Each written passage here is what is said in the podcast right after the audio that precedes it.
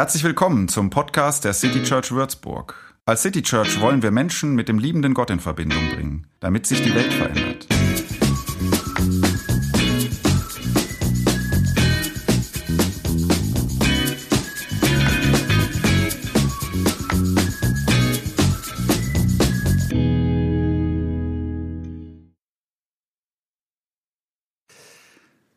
Resonanz ist vielleicht die Lösung, so beginnt ähm, das Buch, ähm, das ich gerade von ihm lese, das auch so heißt, Resonanz.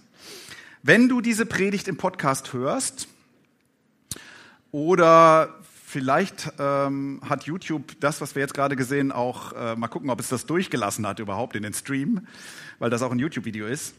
Ähm, wenn du also jedenfalls nicht mitgekriegt hast, was wir, die wir hier sitzen, gerade als Interview gesehen haben, dann ähm, könntest du bei YouTube mal den Zeit-Channel oder nein, den, den Channel Zeitakademie, so heißt es, äh, suchen und dort Hartmut Rosa ähm, googeln. Dann findest du das Interview. Ich fasse noch mal kurz zusammen, was dieser Soziologe unter Resonanz versteht. Es ist eine Form der Beziehung zur Welt, zu Menschen, zu Dingen, zur Natur, zu Kunst und so weiter. Und sie geschieht da, wo dich etwas berührt. Er sagt, wo dich etwas anspricht oder sogar anruft. Erstes Element. Ähm, wenn das passiert, dann merkst du innerlich auf, du, du wirst wach, es aktiviert dich, du fühlst dich lebendig, du, re, du reagierst mit Resonanz auf das, was da Resonanz in dir auslöst. Wenn das passiert, dann veränderst du dich. Das ist das dritte Element. Er nennt es Verwandlung. Etwas Neues entsteht. Zum Beispiel ein gutes Gespräch könnte dazu führen, dass beide mit einer neuen Idee nach Hause gehen. Und das Ganze ist unverfügbar. Du kannst es nicht machen. Du kannst höchstens offen dafür sein, dass Resonanz passieren könnte. Du könntest mit so einer Haltung durch die Welt laufen. So. Letzte Woche hatten wir ähm, oder haben wir über Resonanz als eine Erfahrung der Verbundenheit gesprochen. Also das war so ein Element, wie Resonanz sich einstellen kann. Erfahrung von Verbundenheit. Ähm, und der Gedanke ist, Menschen suchen das. Und die Behauptung ist, Kirche kann das anbieten. In Grenzen, aber sie kann das anbieten. Verbundenheit mit Gott und darüber Verbundenheit mit anderen Menschen. Das ist einer der Gründe, warum Kirche tut, was sie tut. So, jetzt geht es heute um eine zweite Form der Resonanz. Die überschneidet sich bisschen mit letzter Woche. Also das wird bei all diesen vier, vier Predigten werden das sein, werdet ihr das merken. Ähm, das ist, glaube ich, bei Resonanz so, dass man oft in, sagen wir mal, in der Begegnung mit Menschen plötzlich eine andere Resonanzerfahrung noch erlebt. Oder in einer Resonanzerfahrung mit Natur. Also da gibt es über, ich mache jetzt mal nicht so viel, es wird Wiederholungen geben. Werdet ihr heute auch merken. So. Die Resonanzerfahrung, die ich heute beleuchten will, geht so. Wir fangen in der Welt des 16. Jahrhunderts jetzt mal an. Tut mir leid, aber wird nicht so langweilig, wie es jetzt klingt. 1543 veröffentlicht ein Mensch kurz vor seinem Ableben ein Buch mit einem lateinischen Titel, aber der deutsch übersetzt lautet es ungefähr so, über die Umlaufbahn der Himmelssphären. Und dieses Buch richtet sich an Mathematiker und Astronomen. Und daraus, darin beschreibt Nikolaus, Nikolaus Kopernikus ein Weltbild, in dem die Sonne im Mittelpunkt des Universums steht und nicht mehr die Erde. Und vieles, was man am Himmel beobachten kann an Bewegungen, sagt er, ist so viel leichter erklärbar. Seine Idee schlägt keine Wellen. Also erstmal gar nicht. Also ähm, Später dann aber wird äh, seine Gedanke weiterentwickelt von Leuten wie Kepler und Newton und so und wird dann tatsächlich für Umwälzung sorgen, so dass man heute von der kopernikanischen Wende spricht. Ähm, die Kirche war, als es dann Wellen schlug, verkürzt gesagt dagegen. Galilei hat das dann abgekriegt. Ich glaube, das müsste ungefähr 100 Jahre später sein, aber so. Denn für Religion ist es nicht so leicht, zu akzeptieren, dass unser Planet und damit die Menschheit nicht Mittelpunkt der Schöpfung sein soll, sondern dass wir irgendwo am Rand sind. Das passt nicht so ganz gut. in ein religiöses Denken. Heute würden wir ja sogar sagen, ja, ja, sogar sehr, sehr, sehr, sehr, sehr am Rand, jetzt wo wir unsere Galaxie ein bisschen kennen und ahnen, wie am Rand unsere Galaxien unter den vielen Galaxien ist. So, 1800 so und so entdeckt ein Mann namens Charles Darwin, dass die Arten sich entwickeln oder entwickelt haben und dass sich das Leben über lange, lange, lange, lange Zeiträume aus einfachen Organismen zu höher entwickelten Spezies formten. Und wieder hört man das als religiöser Mensch nicht so gern. So, bis heute haben viele religiöse Leute damit ihre Schwierigkeiten. Denn es sieht so aus, also zum einen wird der Mensch so ein bisschen degradiert, ne? Ähm, und es sieht vor allem so aus, als ob ein Schöpfergott in der Evolutionstheorie keinen Platz mehr hat. Also wofür denn dann noch so? So, das waren jetzt zwei der berühmtesten Beispiele für wissenschaftliche Erkenntnisse, die seit der frühen Neuzeit und dann in der Moderne irgendwie, ich sag mal so, den Raum für Gott scheinbar kleiner gemacht haben in unserem Denken. Wir haben von der Astronomie irgendwie mittlerweile eine vage Vorstellung bekommen, wie dieses Universum begonnen haben könnte. Das ist alles noch ein bisschen wackelig oder so, aber so. Die Biologie hat uns erstaunliche Dinge über das Leben irgendwie erklärt. Wir schauen mit der Psychologie und mit der, wie nennt man das, Neuro-Dings hier, äh, Gehirnforschung, Neurologie, heißt es so? Ja. Schauen wir irgendwie tief in unsere Köpfe rein, in unsere Seele, warum wir glauben, was wir glauben, warum wir denken, wie wir denken, wie, was wir für Gefühle, so, also wir, wir, wir erkennen immer mehr. Seit der Aufklärung sind wir, naja, eben ziemlich aufgeklärte helle Köpfchen, finden wir schon. Und für die Religion ist das irgendwie eine schwierige Zeit geworden. Die Wissenschaft erhält mehr und mehr die Rätsel, für die bisher, also sagen wir mal vor 200, 300 Jahren, vor allem die Religion eine Antwort hatte, nämlich, und die Antwort lautete Gott. Die Wissenschaft erhält diese Rätsel und manche sagen deshalb, Glauben ist eigentlich wirklich bisschen sehr von gestern. Man sollte es eigentlich nicht mehr, man kann es eigentlich nicht mehr. Es ist vielleicht sogar ein bisschen gefährlich oder zumindest ist es einem aufgeklärten Menschen irgendwie unwürdig. Es gibt andere, die sagen, Moment, das sind ja immer noch ungeklärte Fragen. Also so ist ja nicht. Die Wissenschaft hat ja nicht alles erhellt. Also wer hat denn den Urknall angeschubst? Und dann ist man wieder bei Gott. Oder wie hat sich denn aus diesem Chemiesuppe da irgendwie die erste DNA gebildet? Da braucht es doch wieder Gott. Oder so. Oder wie kann aus dem Chaos überhaupt Ordnung werden? Ist es in der Welt nicht meistens andersrum? Ja, man kann so denken, wer es mag. Ähm, Gott, so ist mein Gefühl, wird dann manchmal so ein bisschen gerettet. Also äh, so an die Stellen, wo es halt doch noch ein Geheimnis gibt und ähm, die die Wissenschaft noch nicht erklären kann, die sie vielleicht auch nie erklären kann. Das ist schon möglich. Ähm, also sagen wir mal, es ist ein ehrenwerter Gottrettungsversuch. Ich weiß nicht, ob er so richtig überzeugend ist.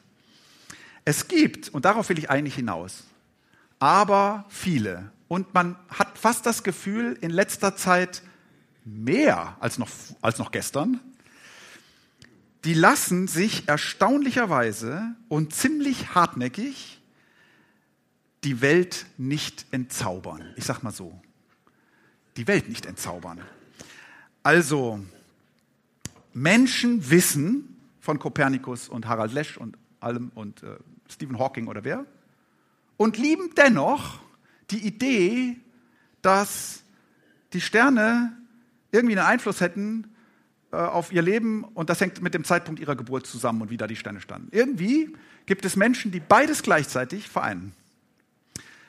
Astronomisches Wissen und diese Idee. Oder sie schauen zum Nachthimmel und sie hoffen, sie, ja, ich sage jetzt mal, sie hoffen, dass ihr verstorbenes Kind einer dieser Punkte da oben jetzt ist.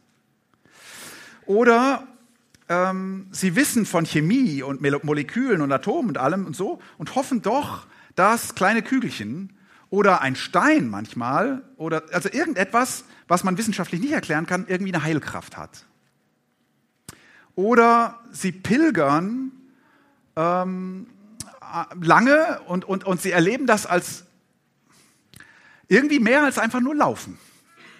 Ähm, manche, ich habe mal das Buch von Harpe Kerkeling gelesen, äh, richten auch mal eine Bitte ans Universum für einen Schlafplatz und sind dann total glücklich, dass es klappt. Ähm, manche kriegen eine Gänsehaut, wenn irgendwas keltisch genannt wird. Manche sagen, auf LSD kann man äh, bewusstseinserweiternde äh, Zugang zu anderen Welten bekommen und nehmen das auch ernst jetzt so oder so.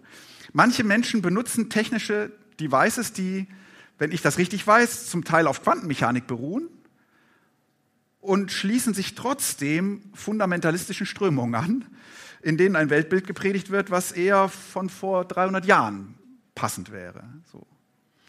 So, jetzt habe ich manche Sachen gesagt und manches von dem findest du vielleicht lächerlich, was ich jetzt gesagt habe. Ne? Und kann man sowas? Ja, nur du sitzt gerade in einem Gottesdienst. Ähm, du hast vorhin in einem Lied Gott bescheinigt, er würde aus Staub Schönes machen, etwas erschaffen. So, ähm, du glaubst möglicherweise sogar, dass man einen Mensch zu Recht Sohn Gottes genannt hat ich sage mal so, das ist jetzt rational schon auch schwer nachvollziehbar. Also ich habe diese Phänomene oder diese Beschreibung vorher nicht aufgezählt, um jetzt irgendwie zu sagen, guck mal, was Leute für seltsame Dinge glauben, sondern eher, weil es zeigt, dass ein großer Teil der Menschheit offensichtlich trotz aller rationaler Erkenntnisse sich nicht an eine entzaubernde, entzauberte Welt gewöhnen will. Und weil du einem Gottesdienst sitzt, bist du vielleicht auch so ein Mensch. Menschen also, die die Wissenschaft feiern, feiern auch eine Welt, die, die, die jenseitig ist und die unsere irgendwie berührt. Das geht irgendwie zusammen. Menschen, die die Erkenntnis feiern, feiern manchmal auch das Geheimnis. Es scheint, wenn man das umgekehrt sagen will, so, als ob für viele Menschen etwas sehr Wichtiges verloren geht, wenn diese Welt aus nicht mehr besteht als aus Materie und, und Naturgesetzen und Biochemie und so. Also, der Mensch scheint, ich weiß nicht, ob das würde bestimmt nicht jeder von sich so sagen, aber in großen Teilen scheint der Mensch ein spirituelles Wesen zu sein. Und selbst der nüchternste Rationalist kennt wahrscheinlich das Gefühl, von etwas tief angerührt zu sein von etwas Schönem zum Beispiel. Vielleicht auch von etwas Tragischem. Das kann auch was Tragisches sein, was uns tief berührt. Oder wie, wie einen diese Frage nach dem Sinn des Lebens bewegt. Du weißt natürlich überhaupt nichts über Gott, ne? Aber es ist ein Hinweis darauf, dass etwas in uns Resonanz sucht. So, das war jetzt mein Anlauf. Jetzt machen wir einen Sprung und das ist tatsächlich ein Sprung, denn ich springe direkt zum christlichen Glauben und frage, hat der christliche Glaube etwas in Sachen dieser Sehnsucht, dieser spirituellen Neigung in uns, hat der christliche Glaube da etwas zu geben, etwas anzubieten. Das ist deshalb ein Sprung, weil man das natürlich schon auch fairerweise in anderen Religionen jetzt suchen könnte und danach fragen könnte und so. Machen wir heute aber nicht. Ich frage nur so, jetzt mal ein bisschen platt gesagt, wenn die Kirche ein Restaurant ist, und Menschen da draußen Hunger haben, was ist dann unsere Küche? Also was hat unsere Küche abzubieten? Wir schielen mal nicht auf die anderen, wir fragen nur mal, das, was, was man bei uns bekommen hat, kann, macht das satt? Schmeckt das? Was kann der hiesige Küchenchef? So, mit Hartmut Rosa gesprochen könnte man so sagen, welche Geschichte erzählt das Christentum und bringt die etwas im Menschen von heute zum Schwingen? Wenn man so fragt ähm, nach der Küche des Christentums, dann ist man sofort bei einer geschichtlichen Figur, Jesus von Nazareth. Und ich habe ihn mal hier in zehnfacher Ausführung mitgebracht, ähm, als Bild so. Ähm, sein Leben resoniert offensichtlich bei sehr vielen Erdenbewohnern. Und er wurde, ich weiß nicht, wie oft gemalt und wie oft in Büchern beschrieben und so. Wahrscheinlich über niemanden mehr als über diesen Menschen. Jedenfalls steht er unangefochten im Zentrum der christlichen Story. Und tatsächlich würde ich auch sagen, es ist auch das Beste, was wir anzubieten haben. Also wenn man sagt, das Beste, was wir in der Küche haben, dann ist es er. Und ich habe einen Satz jetzt von ihm rausgesucht, der wahrscheinlich der steilste ist, den man über ihn sagen kann. Der steht in Johannes 14, Vers 16. Ich bin der Weg, die Wahrheit und das Leben. keiner kommt zum Vater außer durch mich.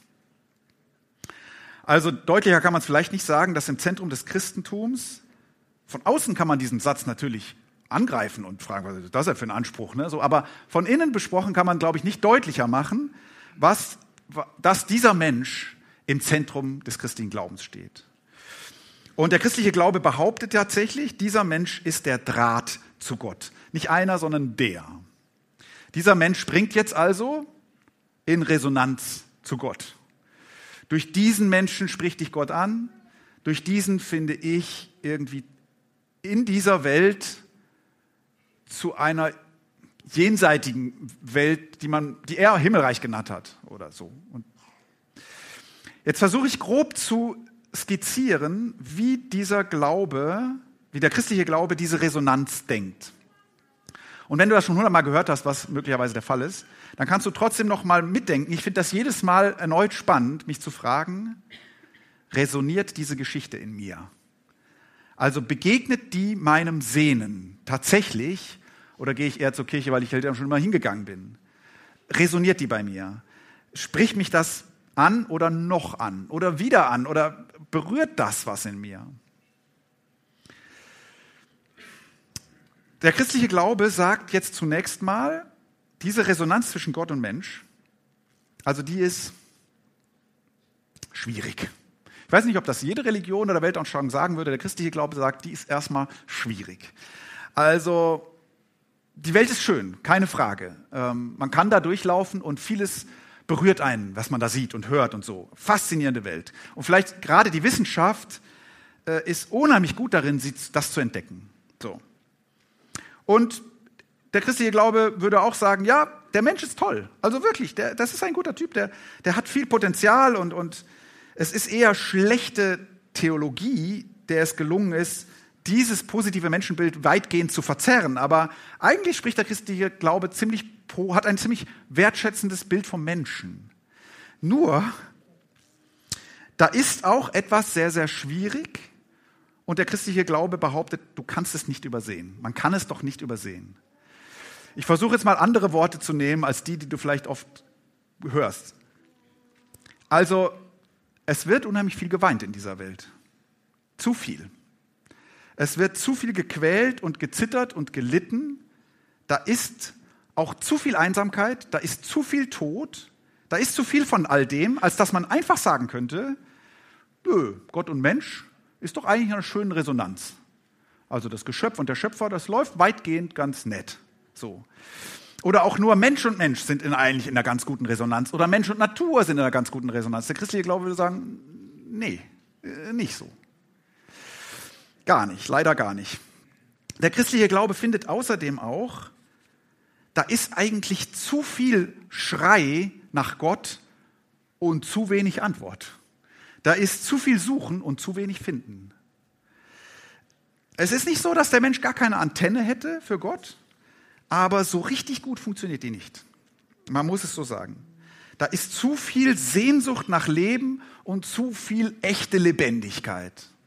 So, als dass man sagen könnte, nö, Mensch und Gott, das, ähm, das ist eigentlich in einem schönen Einklang. Auch der Mensch mit sich selbst in einem schönen Einklang, weitgehend. Funktioniert doch meistens ganz gut. Nee, Anders gesagt, der christliche Glaube findet in dieser Welt ist nicht nur Schönheit und das Gute zu sehen, sondern auch das Hässliche und das Böse. Etwas ist wirklich von übel. Man kann es schwer packen, aber etwas ist wirklich von übel. So, du kannst mal überlegen, wenn ich das sage, spricht das jetzt etwas in dir an? Oder denkst du, boah, das ist überhaupt nicht mein Weltbild. Aber es ist nicht nur das Positive, was resonieren kann in uns, sondern auch manchmal so eine, so eine düstere Bilanz. Resoniert das in dir oder gar nicht? Der christliche Glaube ist jetzt weiterhin überzeugt, und das ärgert manche Zeitgenossen so ein bisschen, wir kommen da nicht alleine raus. Also das, wir sind gut, aber wir sind nicht so gut. Etwas muss geschehen. E, etwas, jemand muss uns erlösen. So, und da kommt jetzt dieser Mann ins Spiel, dem die ersten Christen den Beinamen Christus gegeben haben. Christos, griechisch für ähm, Messias, der Gesalbte. Also hebräisch wäre dann Messias, ne? Meschiach. Maschiach, glaube ich. Also der Gesalbte, der Retter. Der Gedanke also, und du kannst wieder überlegen, resoniert das in mir oder so gar nicht? dieser Mensch war und ist unsere Rettung. Ich versuche jetzt das wieder so zu beschreiben, dass es vielleicht ein bisschen abseits der Sätze ist, die du schon hundertmal gehört hast. Seine Predigten gingen oft so, dass er sagte, da ist ein neues Reich im, im, im, Heraufziehen. Ein Reich, das das Böse vertreibt und das das Leben zum Blühen bringt. Und die Leute damals, die fanden das auch toll, ähm, ähm, ihnen das sagen zu hören, denn sie hatten ziemlich konkrete Vorstellungen davon, was in dieser Welt von übel ist, wer vor allem der Böse ist und wie man das lösen könnte. Damals hießen sie Römer. Ähm, heute sind es andere Leute. Seine engsten Freunde, nehme ich mal an, ahnten mit der Zeit, er meint das irgendwie anders. Er meint das irgendwie anders. Und jetzt sage ich mal ein paar Stichworte, von denen sich Jesus von Nazareth Erlösung vom Bösen versprach. Oder Resonanz, in Resonanz sein mit dem Schöpfer. Und die Stichworte sind jetzt vielleicht andere, als du erwartest. So verspricht er sich Erlösung dieser Welt. Zuwendung zu den am Rand Stehenden. Tätern verzeihen. Großzügig leben. Fast eher sogar selbstlos. Aufrichtigkeit Feindesliebe. Kann man in der Bergpredigt so nachlesen. Er sagt noch ein paar Dinge mehr, die sind nur nicht so strittig. Also sowas wie Gott lieben, oh, das finden andere auch. Oder Gebet finden andere auch. Aber diese Dinge, so, ich muss sagen, wenn ich diese Sachen höre, resoniert was in mir, aber auf eine sehr ambivalente Weise. Also ich denke, ja, genau, ja, sicher, so, so könnte die Welt eine andere werden. So hätte die Menschheit eine Chance. Also, aber sie wird nicht so sein. Ich, ich glaube, sie wird nicht so sein. Und ich bin ja selbst überhaupt nicht so. Oder bis, kann ich da was finden? Manchmal ein bisschen großzügig. Manchmal denke ich an jemanden, der am Rand steht. Feindesliebe. Also bei Jesus ist das mit der Resonanz so eine Sache. Also ist, ich finde, es ist so eine Resonanz, wie wenn du einem großartigen Pianisten zuhörst. Du, Du denkst, so geht Klavierspiel. Wahnsinn. Aber es reißt die wenigsten von uns aus dem Sitz und wir denken, das mache ich auch. Ich, ich mache das auch. Manche, aber mich nicht. Also Jesus hat, glaube ich, schon Leute zum Handeln inspiriert, aber eben auch ambivalent. Du möchtest gleichzeitig fast aufgeben. Feindesliebe. Ich bin der Weg, die Wahrheit und das Leben. Also mich zieht das an was dieser Mensch sagt und was er tut und was seine Idee von Erlösung ist. Es berührt mich und ich sehe doch nicht, wie das die Welt ändern könnte. Also wie schon, aber das. So, die Geschichte ist ja noch nicht zu Ende erzählt. Sie bleibt so seltsam, wie sie bis jetzt schon ist. Dieser Mensch stirbt, habt ihr natürlich schon gewusst. Er leidet und er stirbt, weil er all das, was diese Welt zur Heilung bräuchte, was ich gerade aufgezählt habe. Er lebt es selbst, aber er erlebt es nicht. Da resoniert nichts, sag ich mal. Also seine Zuwendung zu Randständigen, die macht ihn zu einem Randständigen. Ja, das passiert. Und dann wird er beseitigt. Ähm, dass er seinen Tätern verzeiht, das verhindert überhaupt nicht, dass ihn diese Täter ans Kreuz bringen. Also da, bei ihm ist Verzeihen, da kommt auf der anderen Seite nur noch mehr Gewalt, also jedenfalls nicht weniger. Es funktioniert nicht. Seine Selbstlosigkeit rettet die nicht, ganz im Gegenteil. Er stirbt an sehr selbstbezogenen Interessen, eher von Systemen als von einzelnen Menschen. Es geht um Macht. Es sind Lügen, ein Stichwort war ja eben Aufrichtigkeit, ne? Es sind Lügen, die sein Urteil begründen. Und es ist die Feindesliebe, seine eigene, die ihn das Leben kostet.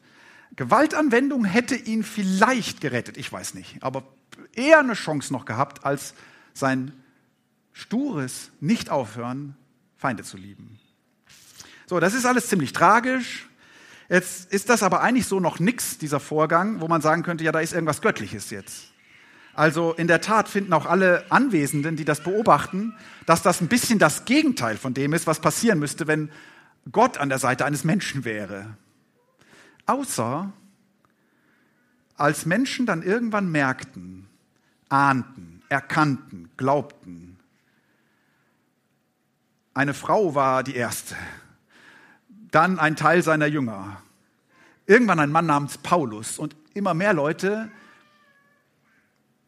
In diesem Mann weigert sich ja Gott selbst, in diese Spirale der Gewalt einzusteigen. In diesem Mann weigert sich ja Gott selbst, in diese Spirale der Gewalt einzusteigen. In diesem Menschen weigert sich Gott selbst, das Böse auf die Weise zu bekämpfen, wie man das normalerweise tut. Gott weigert sich. In diesem Menschen treffen deshalb Gottes so ganz anderes Wesen und unsere Welt mit ihren Schwierigkeiten irgendwie aufeinander. Und so haucht das Böse seine Kraft an diesem Menschen aus. Ähm, etwas resoniert doch auf eine ganz schwer beschreibbare Weise. Ich lese jetzt mal etwas vor, wie N.T. Wright das beschreibt. Ich mag den einfach. Er macht es ein bisschen pathetisch, aber vielleicht passt es ja. Vielleicht klingen Worte da in euch nach. N.T. Wright ist ein Neutestamentler. Die Schmerzen und die Tränen aller Zeiten trafen auf Golgatha zusammen. Die Trauer des Himmels traf mit der Pein der Erde zusammen. Die vergebende Liebe ergoss sich in die Gegenwart. Die Stimmen, die nach Gerechtigkeit schreien, sich nach Spiritualität sehen, auf Beziehungen erpicht sind, nach Schönheit verlangen, ballten sich in einem letzten trostlosen Schrei zusammen. In der gesamten Geschichte des Heidentums kommt, nicht, kommt nichts dieser Kombination aus Ereignis, Absicht und Bedeutung auch nur nahe. Nichts im Judentum hat darauf vorbereitet, außer einige rätselhafte, schattenhafte Prophetien. Der Tod Jesus von, Naz Jesu von Nazareth war entweder die dümmste und sinnloseste Verschwendung und das größte Missverständnis, das die Welt je gesehen hat, oder es ist der Angelpunkt, um den sich die Weltgeschichte dreht. Die Christenheit basiert auf dem Glauben, dass letzteres der Fall war und ist. Okay, das war die Geschichte. Jetzt zum Schluss noch die Frage, wie kann das jetzt den Hunger spätmoderner, aufgeklärter Menschen nach Spiritualität und Transzendenz stillen? Was hat das, wie, kann das uns heute ansprechen? So, wie, wie kann das etwas in mir zur Resonanz bringen, sodass ich merke, hoppla, da ist ja einer. Oder wir haben es im Titel so gemacht, oder eine. Also wenn Jesus hat Gott Vater genannt, wenn das für dich irgendwie schwierig ist, dann kannst du das auch anders machen. Ähm, wenn das bei dir nicht resoniert. Das ist nicht so bedeutsam. Aber wie? Wie passiert das, durch diese Story, dass ich heute denke, hoppla, da ist ja eine, da ist ja einer.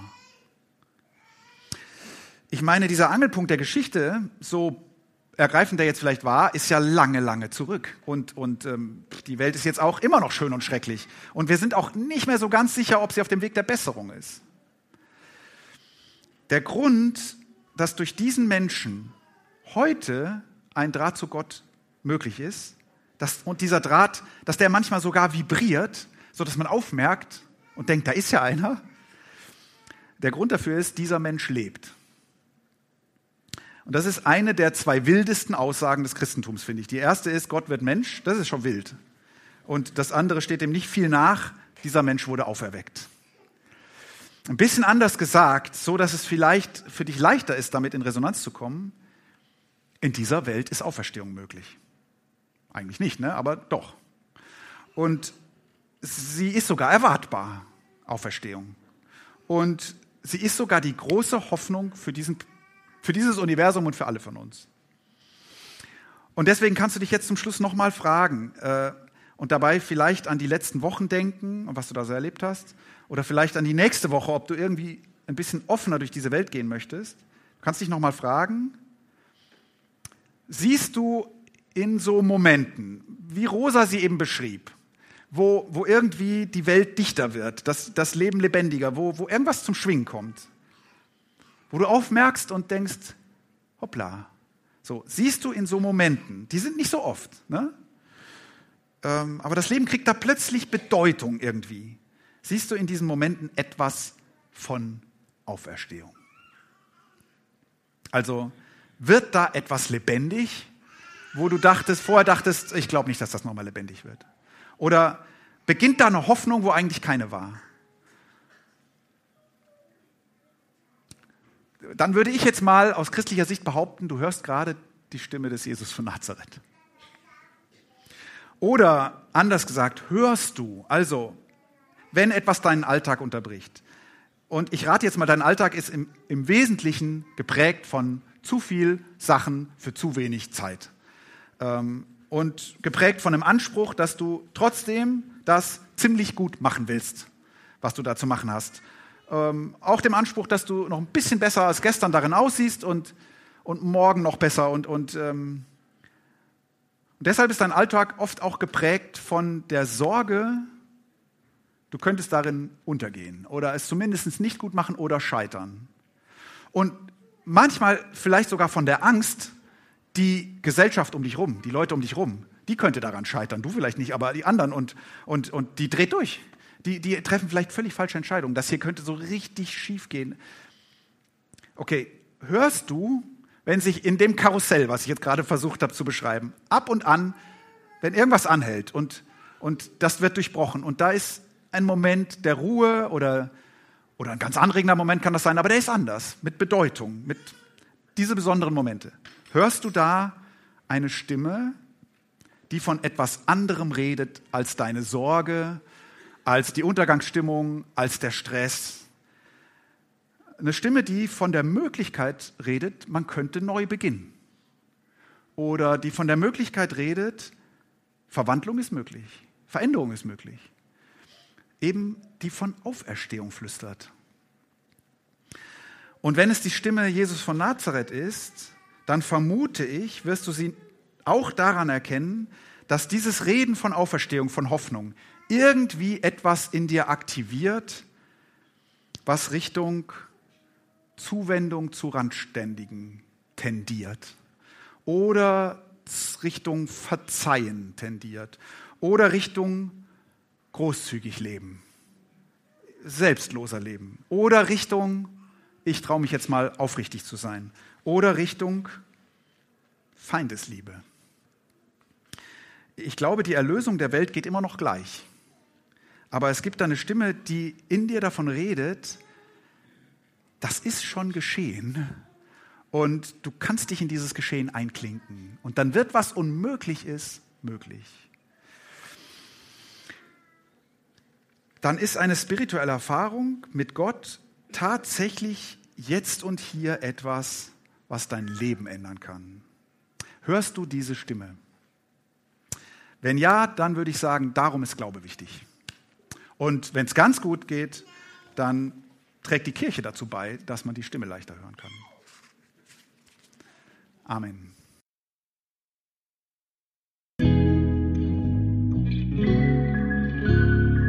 Mehr Infos zu dem, wer wir sind und was wir machen, kannst du unter citychurch.de nachlesen.